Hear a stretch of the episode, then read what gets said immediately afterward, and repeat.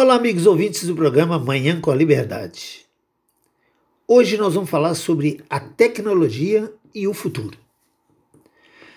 Contrariando os incautos, começo por invocar meus conceitos de formação familiar, implorando o consentimento dos meus mestres para expor-me no discernimento do tema, que reputo de forma indelével não ser por si só capaz de elucidar todas as dúvidas dos leitores sobre o futuro das gerações.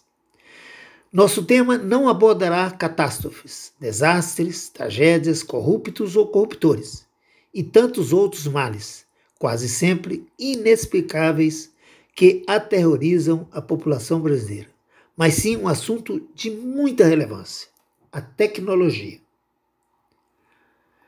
Na era da inteligência artificial, que, segundo os especialistas, poderá formatar alterações significativas no relacionamento homem-máquina, provocando um desequilíbrio social. Na era da computação de alta performance, que disponibiliza hardware cada dia mais sofisticados. Na era da atitude mental positiva, que conduz à concretização da intenção mental cada vez mais integrada de forma positiva. E, finalmente, na era da computação de em nuvem, que consiste na guarda de todos os arquivos com funções de compartilhamento. Toda essa tecnologia nos tornará cada vez mais próximo da máquina, e os reflexos já se tornaram realidade. O desenvolvimento da automação e da robótica tanto na área motora quanto na fala, são objeto de estudos e pesquisas, uma vez que as máquinas, as máquinas, perdão, vão conversar com o homem no futuro. O que esperar dessas transformações? Até que ponto a máquina será útil ao homem? Ou será prejudicial ao trabalho do homem? Quais são as perspectivas de desemprego com a substituição do trabalho do homem pelo trabalho da máquina.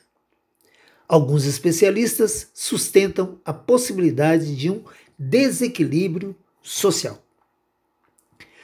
A utilização de computadores, celulares, tablets e outros equipamentos de comunicação pela população reforça o argumento de que tais equipamentos afasta quem está perto e aproxima quem está distante. Afirmação esta muito comum entre os usuários, principalmente entre as crianças e adolescentes quando estão operando esses equipamentos.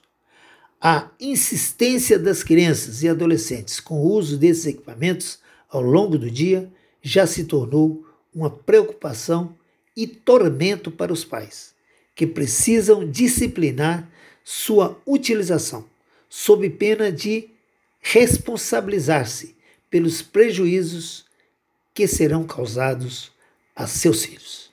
Por hoje é só, meus amigos. Um abraço a todos, fiquem com Deus e até amanhã.